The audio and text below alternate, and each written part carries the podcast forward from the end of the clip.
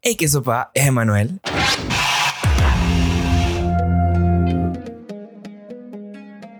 Bienvenidos al primer episodio de Toque de Queda, el podcast donde te vas a poder enterar de las mejores y más recientes películas y series en Netflix, HBO, Movie y otros lugares del internet para que no te aburras durante esta pandemia encerrado en tu casa. Pero antes de empezar con las recomendaciones de la semana, quería recordarles a todos que se queden en su casa, se laven las manos y traten de estar a un metro, metro y medio de distancia de todas las personas que están en su casa. Y comenzamos.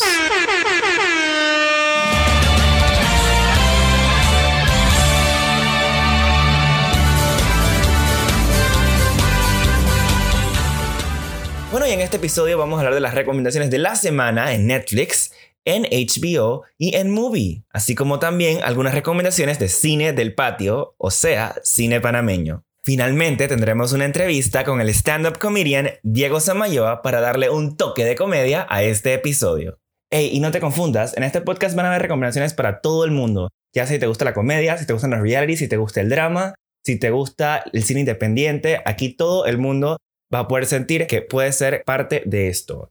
Y si tienes alguna recomendación que me quieras dar, también no olvides chatearme en nuestro Twitter, Toque de Queda Pod, o nuestro Instagram, Toque de Queda Podcast. Y empezamos. Netflix. Solo por Netflix. Si les gusta el drama, les recomiendo la serie Spinning Out. Spinning Out es un drama sobre patinaje artístico que sigue la historia de Kate Baker, una joven patinadora con mucho talento. Kate sufre una caída que le provoca una lesión y tiene que alejarse de las competencias durante un tiempo.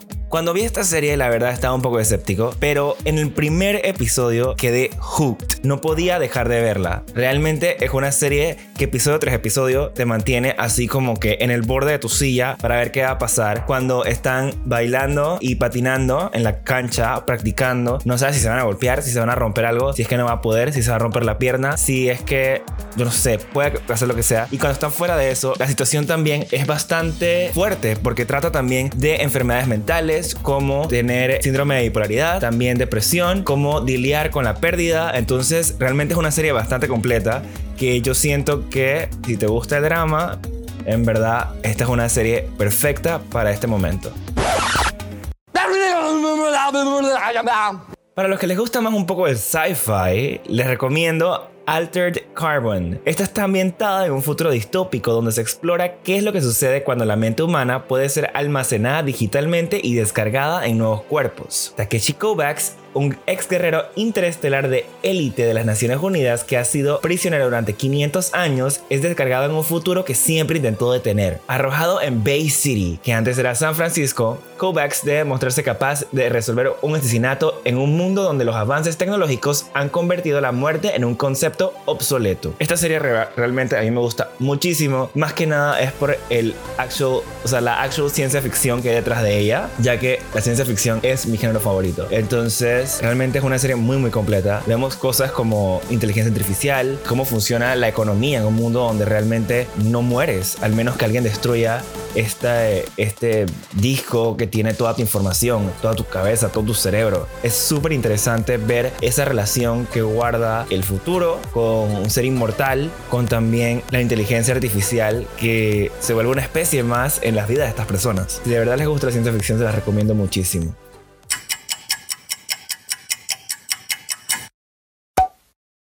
Ahora, para todos aquellos que les gustan los realities, les recomiendo Love is Blind.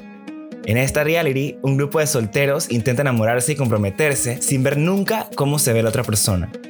En la primera semana, los concursantes están aislados del mundo y cada uno está como en una cápsula o un pod y hablan con sí mismos de intereses amorosos. Todos los días, todas las mujeres tienen dates con todos los hombres, como por 20 minutos por ahí. Entonces ahí se van enamorando hasta que para poder conocerse en persona tienen literal que comprometerse para casarse. Ahí los mandan al mundo real para ver si sus relaciones pueden sobrevivir fuera de la burbuja de reality. Ahí es donde ven si realmente el amor es ciego o no. Y la verdad es que yo lo vi pensando que iba a perder mi tiempo y que no iba a estar cool. Pero en verdad está muy cool. O sea, toda la gente que se lo he dicho me dicen que man, yo no quiero ver un reality. Y se lo ven el primer episodio y no saben por qué no pueden parar de verlo. Si se quieren morir de risa, si quieren sufrir disque de una buena manera, El reality está buenísimo y no tienen que meterle mucha mente tampoco porque es una cosa que en verdad nunca había, se había hecho antes y, y o sea, da ganas de verlo todo el tiempo. Así que se los recomiendo totalmente y bonus al final de todos los episodios hay un reunion porque aparentemente este reality lo filmaron 18 meses antes de que saliera en Netflix. Entonces, justamente cuando estrenó a Netflix, les hicieron un reunion 18 meses después de que habían terminado de grabar la serie para ver cómo iba la gente o si seguían juntos o si no seguían juntos. Y déjenme decirles que hay unas sorpresitas por ahí muy interesantes. Bueno, para todos aquellos que les gustan las películas y no las series, también en Toque de Queda estamos hablando de ustedes. La película que les voy a recomendar de Netflix el día de hoy se llama All the Right Places. En esta película, Violet vive para el futuro y cuenta los días que quedan hasta su graduación cuando podrá escapar de su ciudad en Indiana y de su afición después de haber perdido a su hermana. Finch, en cambio, está fascinado con la muerte y siempre está pensando de qué formas podría suicidarse. Claro que siempre hay algo bueno que lo detiene. Son adolescentes con cicatrices emocionales que al conocerse cambiarán sus vidas para siempre. Juntos irán haciendo grandes descubrimientos y se maravillarán con las cosas, los lugares y los momentos, por más pequeños que sea, porque pueden significar algo. Es importante mencionar que esta película está basada en una novela de Jennifer Niven, así que si leíste la novela probablemente no te vaya a gustar la película, pero si nunca has visto la novela y dices no la voy a leer, realmente la película a mí me hizo llorar desde yo no sé qué momento, como desde el, minuto 15 hasta el, adelante. Y al final eso fue una lloradera que yo no podía parar. O sea, la película está demasiado, demasiado triste. O sea, piensen tipo The Notebook, piensen tipo, I don't know, inserta película de, de un chick flick aquí que te va a llorar. O sea, o sea, wow, en verdad, wow. Yo no me esperaba nada porque obviamente yo no sabía nada de lo que les acabo de decir. Pero, like, fuck up. Se las recomiendo totalmente. En HBO Go. HBO Go. HBO Go.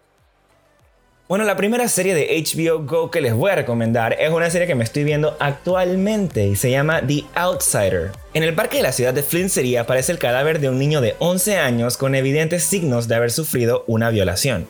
Una vez abierto el caso, tanto los testigos oculares como las huellas dactilares apuntan a que el responsable del crimen es Terry Maitland, uno de los ciudadanos más célebres del lugar. Maitland, esposo y padre de dos niñas, trabaja en la escuela como entrenador de una liga menor así como de profesor de inglés. Ralph Anderson, cuyo hijo fue entrenado anteriormente por Maitland, asume las riendas del caso, ejecutando un arresto rápido, público y mediático. A pesar de que el principal sospechoso tiene coartada, tanto fiscal y detective sustentan un caso sólido pero la investigación de los hechos va revelando a medida que avanza algunas respuestas muy espeluznantes. Esta serie es adaptada a la novela del mismo nombre, The Outsider, de Stephen King, así que ustedes ya saben que está buena.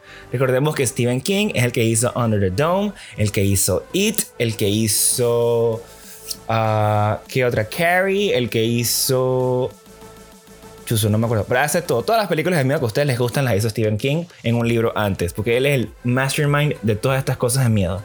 Y en verdad, la serie, los primeros episodios, em, no me tenían muy convencido. Estuve a punto de foldear la serie. Pero cuando decidí, yo siempre decido. Yo, yo prosigo, yo veo todo hasta el final. Y se los digo, señores, esta serie se puso buenísima. Buenísima, la verdad no la puedo dejar de ver. Ya, ya nada más me quedan como dos episodios para terminarla. Pero realmente está muy muy buena. Se las recomiendo. Eh, es de drama, es de miedo. Así que si no les gusta asustarse, no la vean porque va, no va a poder dormir ahora que están encerrados en sus casas.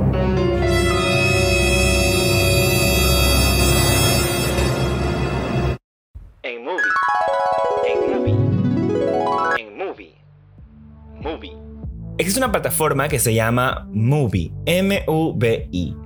Movie es una plataforma donde tú puedes ver películas independientes, películas de festivales y es una forma muy buena de culturizarse un poco y dejar de ver el mismo cine comercial que siempre estamos viendo en Netflix, en HBO, eh, en el cine incluso, y poder conocer un poco más de otras culturas eh, y de lo que realmente es un cine de autor. Ahorita mismo ellos tienen una, aparte de todas las películas que tienen, tienen un clúster de películas que agarraron del Festival de Cine de Berlín, conocido como Berlinale, el año pasado, 2019. Y la película que les voy a recomendar se llama El despertar de las hormigas. El despertar de las hormigas es una película costarricense, la cual tuvo un proceso de eh, tres diferentes partes. La primera parte fue una historia corta, la segunda fue un cortometraje y la tercera el, la película eh, que les estoy recomendando. Yo no leí la historia corta, pero sí el cortometraje y luego me sorprendió ver una película larga con el mismo nombre. Y le pregunté a la productora por qué era esto y ella me dijo que era que la historia son tres historias diferentes que tratan las tres historias sobre la maduración femenina y de cómo una niña pasa a ser mujer. Hence el despertar de las hormigas. La película más o menos se trata de lo siguiente. Isabel vive con sus dos hijas y su marido en una zona rural de Costa Rica. Su familia política la presiona para tener otro hijo, el varón. La intimidad de esta madre de familia es un tema de escrutinio público en un entorno invasivo que la confrontará con sus propios deseos. La verdad, entre el cortometraje y la película hay muchas diferencias. Ninguno tiene nada que ver una cosa con la otra. El cortometraje se trata de una niña, mientras que acá se trata de una mujer hecha y derecha con familia. Sin embargo, la película está muy buena. Es el cine costarricense en su esencia. Me gustó muchísimo cuando la vi en el Festival de Cine de Panamá. Así que se las recomiendo al 100. Esta película todavía le queda como una semana. Porque en Movie las películas nada más duran 30 días. Así que les recomiendo que la vayan a ver ya. Movie nada más cuesta 10 dólares con 99 centavos al mes, que es menos que lo que pagan por Netflix, lo mismo que lo que pagan por HBO Go. Y no, Movie no me está patrocinando, pero en verdad yo creo que es una plataforma que todos deberíamos de suscribirnos. Otra película que les quiero recomendar en Movie se llama The Red Fellows. Esta también es parte de la lista de las películas que ellos sacaron de Berlin Ale del 2019. Y esta película realmente visualmente es hermosa. Así que si les gusta una película que tenga fotografía perfecta, esta es una de ellas. Se trata básicamente de una chica de Bután que vive en un pequeño pueblo y este pueblo es súper machista. Entonces todo tiene que ver con penes, todo tiene que ver como la superioridad del macho. Hay, una, hay un quote que dice en un momento de que, que la mujer tiene que morir nueve vidas para poder renacer en un hombre porque siempre son inferiores, que es lo único que pueden pensar. Entonces, realmente la película es totalmente de superación de cómo la niña ya está harta, bueno, no es una niña, es una adolescente de 16 años, ya está harta de ese entorno y cómo ella quiere superarse y quiere y sabe que puede ser hasta más fuerte que un hombre y que todos los hombres que la rodean eh, en su entorno. Entonces se los recomiendo totalmente. Está en movie y se va en dos días, así que véanla ya. Cine del patio. Cine del patio es la categoría donde vamos a hablar de cine panameño. Porque de aquí soy y de aquí son la mayoría de las personas que van a salir en este podcast. Primero vamos a empezar con Kimura de Aldo Rey Valderrama. Esta película, cuando yo la vi, me sorprendió muchísimo porque fue una de las primeras películas panameñas que realmente vi pensando en cine como un arte y como un trabajo que podría hacer en la vida.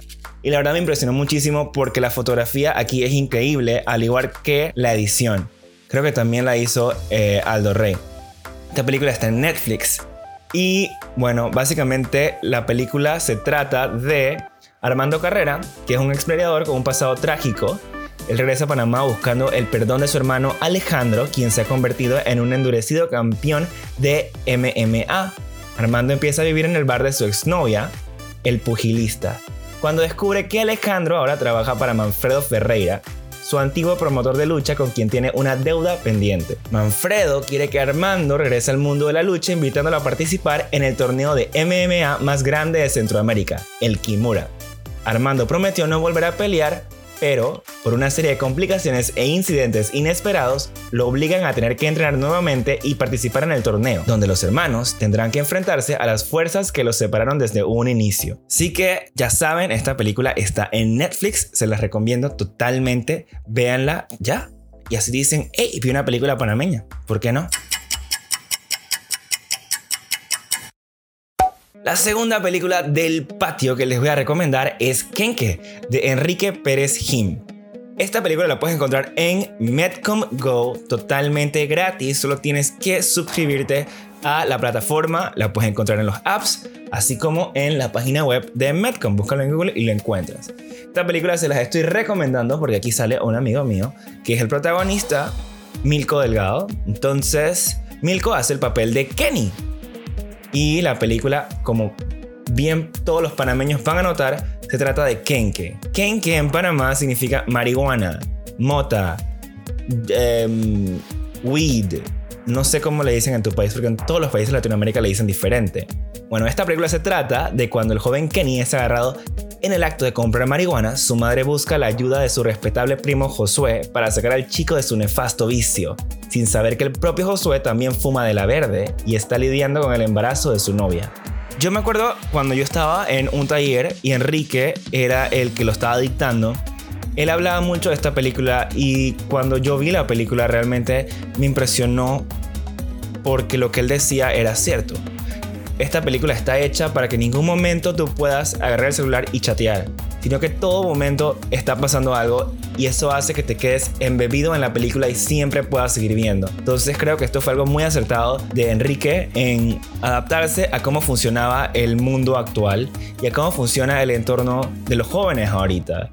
Entonces realmente la película eh, está muy buena y se la recomiendo también un montón. Realmente yo no sé por qué sigo diciendo se las recomiendo si les todo este podcast es de recomendaciones. Obviamente por algo le estoy diciendo las películas. Estoy bien bobo yo. Bueno, la siguiente, bueno, la última película del cine del patio que les voy a recomendar se llama La Estación Seca. Esta película realmente es la mejor película panameña que existe hasta el momento. Creo que las demás están muy lejos de lo que esta película es y de lo buena que es en cuanto a ficción. Y yo creo que en verdad si más gente la viera, en Panamá se podría hacer mejor cine del que se, ha hecho hasta el momento. Yo creo que esta película habla mucho de quiénes somos como panameños y también habla mucho de cómo nuestro cine, con respecto a ficción, debería de ser y debería de, empezar a ir por ese lado. Entonces, bueno, básicamente en esta película Frede, Maya y Nico son tres jóvenes panameños con sueños truncados. Nico quiere estudiar agronomía, pero al superditar su vida en base a las decisiones de su novia, está en la moina. Maya es una ex campeona de surf que está preñada porque se quedó solita con un bebé. Fede no consigue trabajo tras regresar de estudiar cine en Cuba por el estigma del comunismo. En el vacío existencial de estos tres personajes que no pueden encontrar su lugar en el país, están concentradas las frustraciones de muchas generaciones de panameños que ven cómo se supedita nuestro futuro bajo el lema Promundi Beneficio y su condición de país de paso. Esta reseña la encontré en la página de Material Extra, que es un blog em, que habla de cine panameño en general. Realmente vayan y busquen esta película ya. No voy a decir más nada de ella porque para mí decir que es la mejor película panameña es demasiado. Y la pueden encontrar en YouTube, en el YouTube, en el canal de YouTube de la Fundación CIMAS. CIMAS se escribe C-I-M-A-S. O también la pueden encontrar como La Estación Seca de José Ángel Chicho Canto. Eh, ese es el nombre del director. Realmente véanla, la película está muy buena y me cuentan qué tal.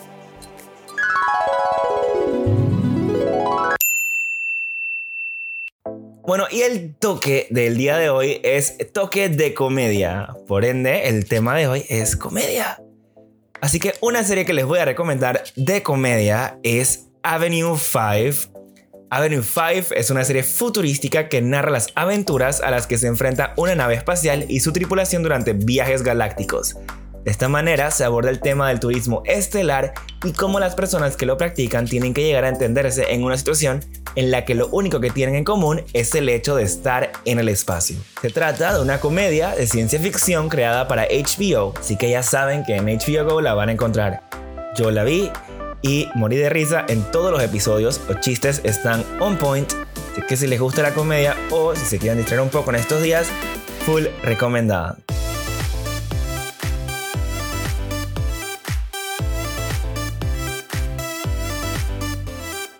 Una serie de comedia de Netflix que me gusta muchísimo se llama On My Block. Aquí César, Ruby, Monse y Yamal forman un grupo de jóvenes provenientes de un barrio bajo de Los Ángeles que buscan la manera de salir triunfante ante los retos que presenta la adolescencia. Esta serie, la verdad, es un teenage drama, pero es muy comédica, entonces da risa. Así que si quieren despejar la mente un poco, se las recomiendo al 100%. Los personajes cada uno es diferente y siento que estoy viendo como un DOC, pero como pobre. Porque la verdad es que está, o sea, es de un barrio muy, muy pobre. Y es en un gueto. Y hay bandas y balaceras y hay peleas y te meto la cuchilla y cosas así en la escuela. O sea, está súper cool. Aparte de que el cast es súper variado. O sea, hay mexicanos, hay negros, hay gordos, flacos, gays, no gays. O sea, hay de todo. Hasta abuelas salen en la serie. O sea, de verdad, a mí me da muchísima, muchísima risa. Full recomendada. Y llegamos al momento del primer invitado de nuestro podcast. Run.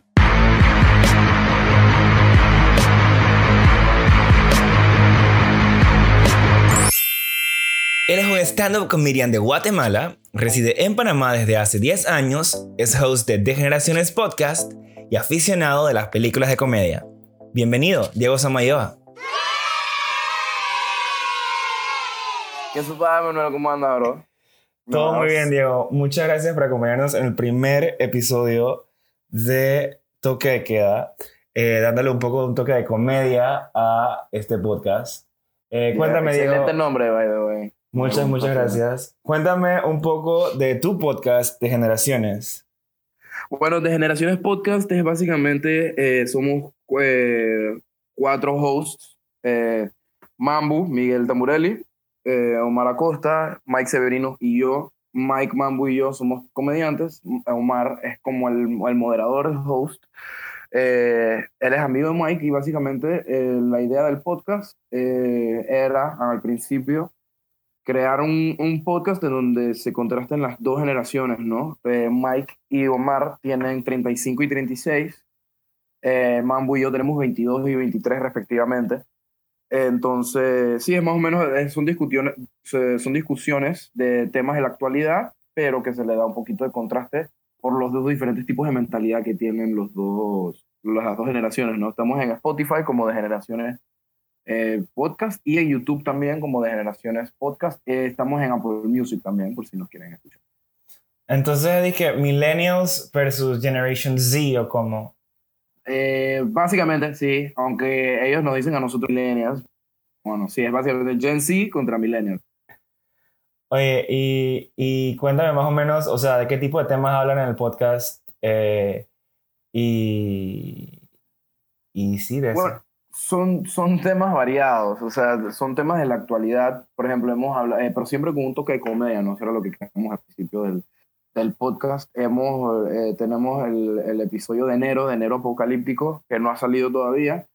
Eh, problemas con el productor. Tenemos también, eh, hemos tocado sueños lúcidos, conspiraciones.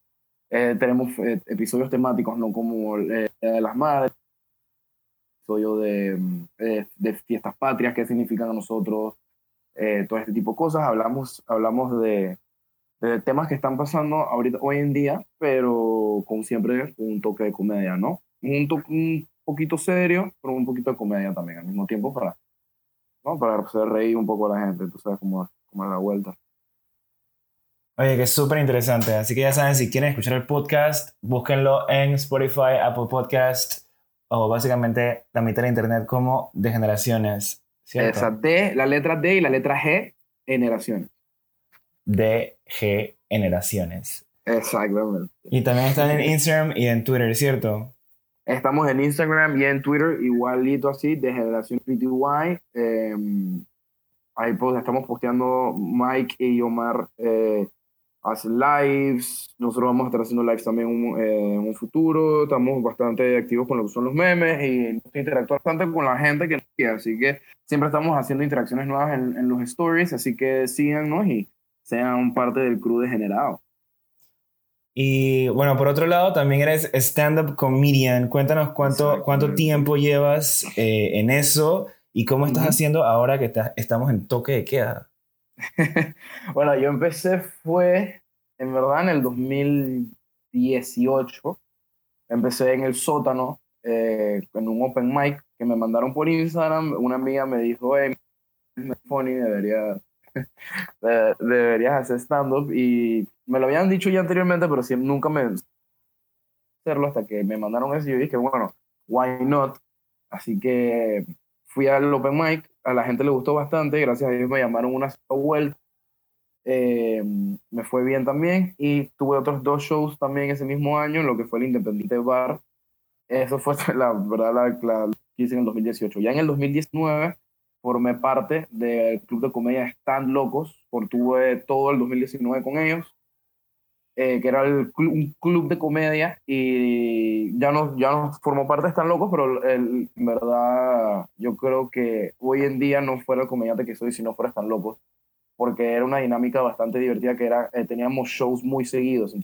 Eso me obligaba a mí a tener que a escribir más a menudo, o, y a simplemente pulir el, el craft, ¿no? Pulir el, el, el arte del, del stand-up un poco y me, me, ayudó bastante y les tengo mucho, mucho cariño a toda la gente de stand-up. Ahorita mismo estamos, eh, de, estoy de comediante independiente, hemos he tenido show en, con, digo hemos porque lo hago con Mambo y con Mike, eh, show de lo que es, es, Santana, hemos ido a Rock and Folk, hemos ido a Mano Floja, eh, tenemos Barru, restaurante Barru, eh, y tenemos, teníamos unas fechas ahí, eh, solo el, el, el, coronavirus, pero bueno. Ahorita mismo, pues bueno, no, no hay mucho que hacer. Hemos tocado el tema de hacer comedia por Instagram Live, pero ahí estamos planeando un par de cositas para ver qué, qué se puede hacer con la gente, tanto con el podcast también, ¿no? Porque como somos cuatro es medio, medio difícil y nadie quiere salir de su casa porque no pueden salir de su casa, hasta quédate en casa, por favor. Entonces, sí está medio, medio peluda la cosa, pero ahí estamos tratando de ver cómo, qué se hace, ¿no? A ver si hacemos un live ahí para, para contarle un par de chistecitos a la gente. Oye, cuéntame más o menos eh, tu comedia, de qué tipo es, eh, o de qué básicamente hace chistes, échate un chiste, yo no sé, algo así. Ok, um, Mira que esa pregunta me da risa porque, o sea, siempre, siempre me la preguntan, pero no, no sé si yo pueda definir bajo un rubro específico de qué tipo de comedia. Mucha gente me ha dicho a mí que mi comedia es un poquito, poquito ácida, un poquito oscura. A mí me gusta, me gusta mucho el humor negro. Eh, así que yo creo que lo pondría más o menos bajo, bajo esa... Eh, el, humor, el humor negro. Eh, agarro las situaciones de hoy en día y básicamente le encuentro el, la, la, manera graciosa o el, o el, le encuentro un spin eh, para sacarle algo de, de, comedia a eso, ¿no? O sea, no, no necesariamente tiene que ser un tema que da risa, puede ser un tema serio. Eh, y si trato de encontrarle algún, como, algún spin gracioso al tema, ¿no? Porque al final del día, eh, soy fiel creyente de algo que dice que no importa qué tan serio sea el tema, siempre, siempre puedes encontrar un poquito de comedia en todo, ¿no? Es importante reírse hasta de las malas situaciones que están pasando y sí, es básicamente, es básicamente esto. No creo que me, yo me, no, no, no te puedes encajar en un, en un Exactamente. Eres una persona Exacto, muy variada. Sí, sí, se podría decir que sí. Tengo shows que son un poquito más pesados en humor que los otros. Tengo shows que son un poquito más silly. Es dependiendo, la verdad, de, de lo que escriba, de lo que vaya a escribir. Me, me gusta mantenerme en ese momento, o sea, no encajarme simplemente tratar diferentes cosas. Hoy voy un poquito, hoy me siento un poquito pesado, así que voy a tirar chistes medio, medio pesados. Hoy me siento un poquito más... Estás más, en constante reinvención. Exactamente, es que es algo que se necesita cuando estás en la comedia porque hay que recordar que no todo el público es el mismo. Tú no, o sea, tú te vas a presentar en varios lugares y tú tienes que saber eh, a qué público te estás enfrentando, me explico. Yo no me puedo no, me, no puedo tirar, por ejemplo, por decirte un ejemplo, un, el mismo show que yo me estoy tirando en Santana, que es gente de mi edad, no gente joven, a un show que yo te voy a decir, ponte que en un restaurante, porque me voy a encontrar gente un poquito más, más adulta o uh -huh. inclusive gente un poquito más, más joven. Entonces es tratar de como jugar con los humores y, y, tratar de jugar con el show y los tipos de chistes que hago en cada lugar. Así ¿Y tú qué piensas? Es importante ser versátil en ese tema. ¿Tú qué piensas de eso que la gente dice y que que no existe público difícil sino no disque malos comediantes. eh, la verdad no sé quién dijo eso. Déjame, hay hay públicos difíciles, o sea, me ha tocado. A todo comediante le, le toca a su público, su público difícil, pero también uno, mientras, o sea, cuando te pasas por primera vez es horrible, es horrible, te, te deprime horrible. Yo, o sea, a mí me ha pegado, yo he tenido shows malos, uh, pero al final del día, mientras más lo vas haciendo, más, más aprendes a llevarlo porque al final del día simplemente no, fue, no, no, no es tu público, hermano, me, me, explico. Es, o sea, es mentira que tu humor le va a gustar al 100% de las personas que te fueron a ver.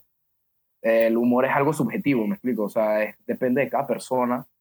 Entonces ya cuando tú vas a ese tipo de mentalidad, eh, cambia un poquito más la cosa, porque uh, hay, hay muchas cosas que entran en, en juego, maybe el, el público no estaba en, en, en, el mood de un stand-up, que eso pasa bastante a menudo en restaurantes, ponte, eh, que la gente nada más va a comer, no, está, no sabe que va stand como que no están preparados para eso, me explico. Es muy diferente a cuando, a cuando vas a un bar que estás con las pintas encima, y es como que, ah, mira, se, se va a un comediante y estás como más en el mood, me explico, pero no sé quién dijo ese dicho, pero sí existen. La verdad es que lo acabo de inventar para el podcast. Ah, ya. sí existen públicos difíciles, sí existen públicos, uff, existen públicos que, chucha, son tough, son tough, pero creo que eso es parte también del, del, de lo lindo estando, me explico, nunca sabes qué público te va a tocar. Claro. Y, y te puede ir tan bien un día y al día siguiente vas a tirar el mismo show con el que te fue increíble el día anterior y te puede ir de la Claro, claro, claro. Le ha pasado hasta los mejores comediantes, entonces sí, es normal, tener un público difícil es normal, tener un, un show que te vaya mal es normal, como aprender más o menos a, a saber sobrellevarlo. Oye, Diego, y a ver, cuéntame, ¿hay alguna película que te haya inspirado en tu comedia al día de hoy? no sé si inspirado per se, pero sí, sí tengo varias películas que me gusta como a tenerlas de referencia más o menos al momento, al momento de escribir. Eh, una de esas definitivamente top, que se las recomiendo siempre cada vez que me piden en recomendaciones de películas de comedia. Airplane, eh, una película que salió en 1978.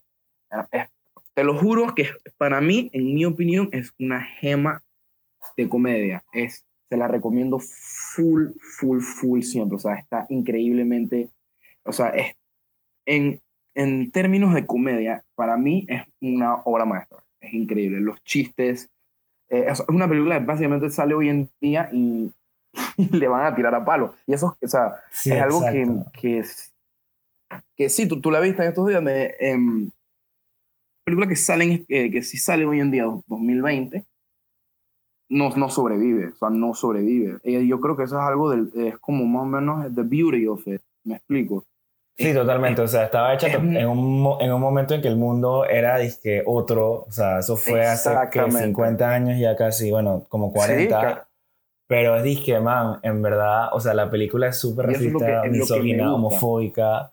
Pero en verdad en un contexto de donde está en ese momento, sí da risa, los chistes están súper on point y pueden ser súper tontos, en verdad, pues son súper tontos chistes. Es súper silly, es súper tonto. Pero cada segundo de la película hay un chiste diferente, o sea, todo es un chiste. Exactamente. Y sabes lo que me gusta que veo, que no he visto más en otras películas, solamente en Airplane, por lo menos yo, que los chistes son, son recurrentes. No sé Correcto. o sea, sí, sí, sí. por ejemplo, eh, tienen, tienen, por ejemplo, cuando está el capitán hablando y le dicen algo malo con el avión. Looks like I picked the wrong day to stop sniffing glue. Entonces, como 10 minutos después, va la misma línea, pero el man cambia de droga, pero es el mismo chiste, o sea, chiste recurrente. sí, looks like I picked the wrong day to stop doing cocaine. ¿Me explico? Y lo, y, o sea, es, eso a mí me, me, me, gusta, porque yo por lo menos no he visto, o no sé de otra película que haya hecho lo mismo, también con el, el, el, el chiste del drinking problem, que es uno de mis favoritos. O sea, son chistes que honestamente no te esperas, pero al momento de, de... Pues son chistes tontos, pero al mismo tiempo son chistes bien ingeniosos. ¿Me explico? Y, o sea, acuérdate, cuéntame, cuéntame el chiste del drinking problem, no me acuerdo. Creo que, creo que te perdí ahí un momento ahí, no se, se, se te cortó. Espérate, dame un segundo, dame un segundo, espérate. Ok, de vuelta, ajá. Entonces, me escuchas, ¿no? Sí, sí. Ok, ¿qué te iba a decir? Eh... Eh, se me olvidó. ah, que me contaras el chiste. Cuéntame el chiste del drinking problem. Ok, el chiste de Drinking Problem para mí es una genialidad. Eh, eh, toca con lo que acabo de decir. Es tan estúpido, pero al mismo tiempo es tan ingenioso. Que te quedas como que, ver, no puedo creer que en verdad me reí de eso.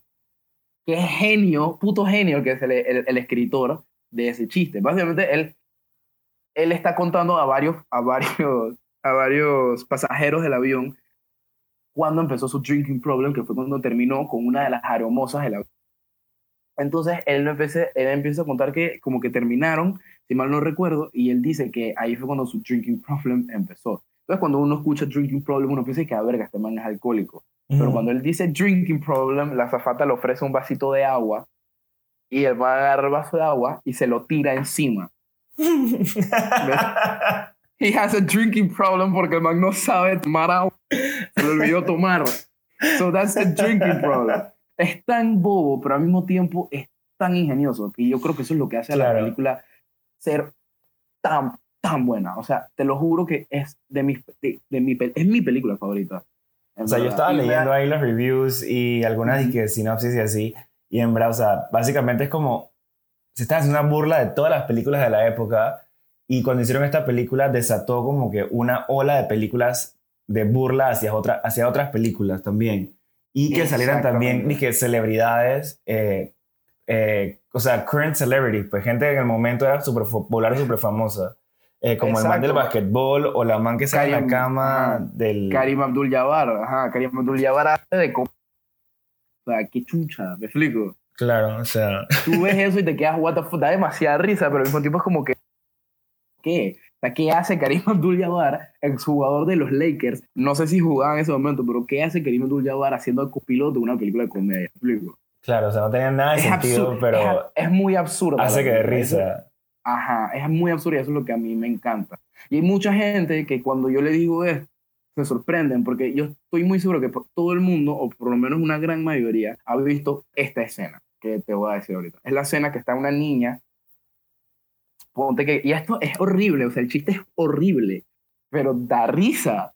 Es una niña, ponte como, yo le ponía como 11 años, entre 9 y 11 años, bien vestida, ¿no? O sea, tiene su vestidito y la man está como que tomando té y se sienta el niñito bien vestido, ensacado y le ofrece, le ofrece café.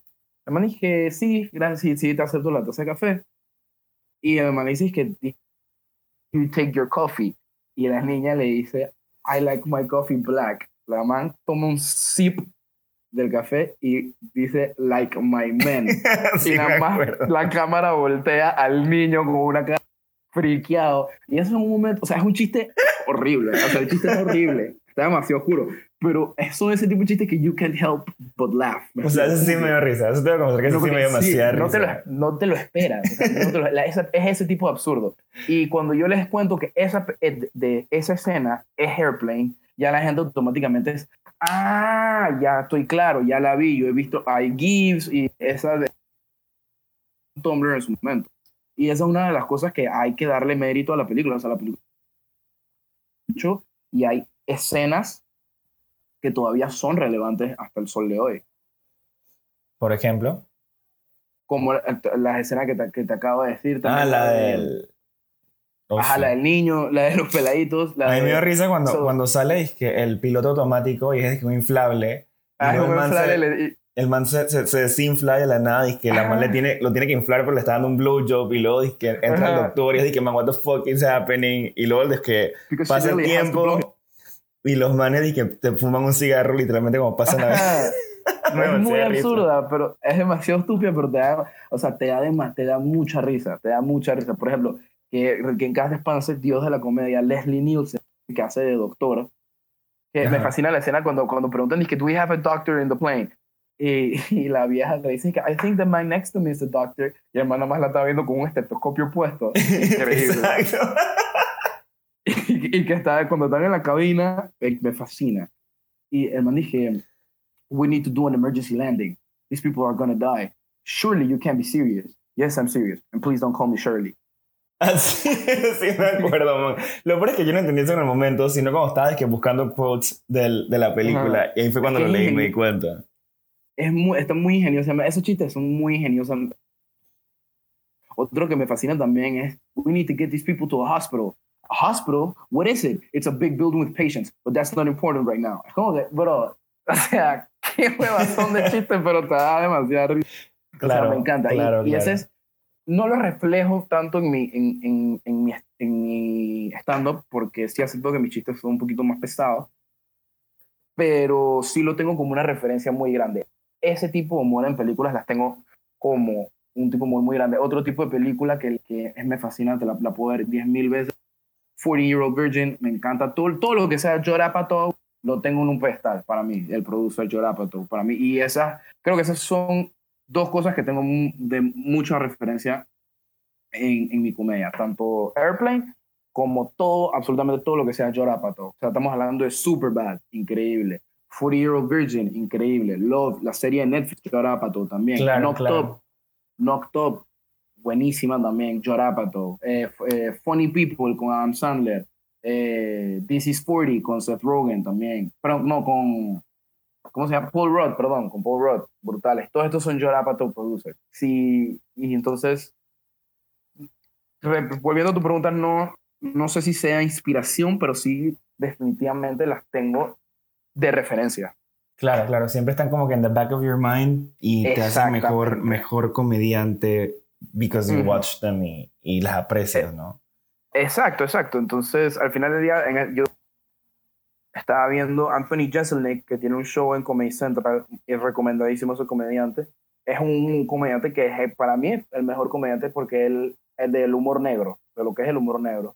Él tiene un, él tiene un tipo de, de, humor bien peculiar que es, son, solo, sus chistes son one-liners, o sea, no es, por ejemplo, yo lo que hago es que yo, a mí me gusta más el tipo de humor que es storytelling, o yo me centro en un tema y yo hablo de eso y hablo de mis experiencias y yo le encuentro la manera graciosa de agarrarlo. Él no, él simplemente está, dije, por ejemplo, este es un chiste de él. Dije, man, ah, dije, I don't like my brother. My brother is weird. Uh, the other day, I opened the door and he was masturbating, and I had to tell him to please get inside the house. ¿Me explico? ¿Qué? Yo no entendí este chiste. Porque, ¿Qué? Exacto. Son chistes. Entonces, él me gusta porque él sabe, él tiene, que es algo que tiene mucho airplane también, un comedic timing muy brutal. Hay un término en la comedia que se llama comedic timing. Tienes que saber cómo timear tus chistes y saber en qué momento decir qué cosa él lo dice, él lo hace siempre en sus shows. Él después de hacer un punchline así, que es muy pesado, él pausa y se le queda viendo a la gente, porque es un chiste que tienes que procesar. O sea, el man dice que su hermano es raro porque él abrió la puerta y encontró a su hermano haciéndose la paja, entonces le tuvo entrar a la casa, porque además se está haciendo la paja en el jardín. O sea, I mean, I got that. Ese es el tipo de humor, el man tiene, es un humor muy pero lo, lo mencionaba porque él tiene un show en comedia que él dice que, que cada comediante es básicamente una copia de sus comediantes favoritos o de las películas que el, que el comediante tiene de referencia. Pero tú me acabas de decir todo lo contrario. Sí, no, yo sé, o sea, déjame terminar. Hasta que, o sea, tú las puedes tener de referencia, me explico yo no las tengo de inspiración, no me copio de ellas, pero las tengo de referencia. en el momento de escribir, sí tengo, ok, cuando yo escribo el chiste, es,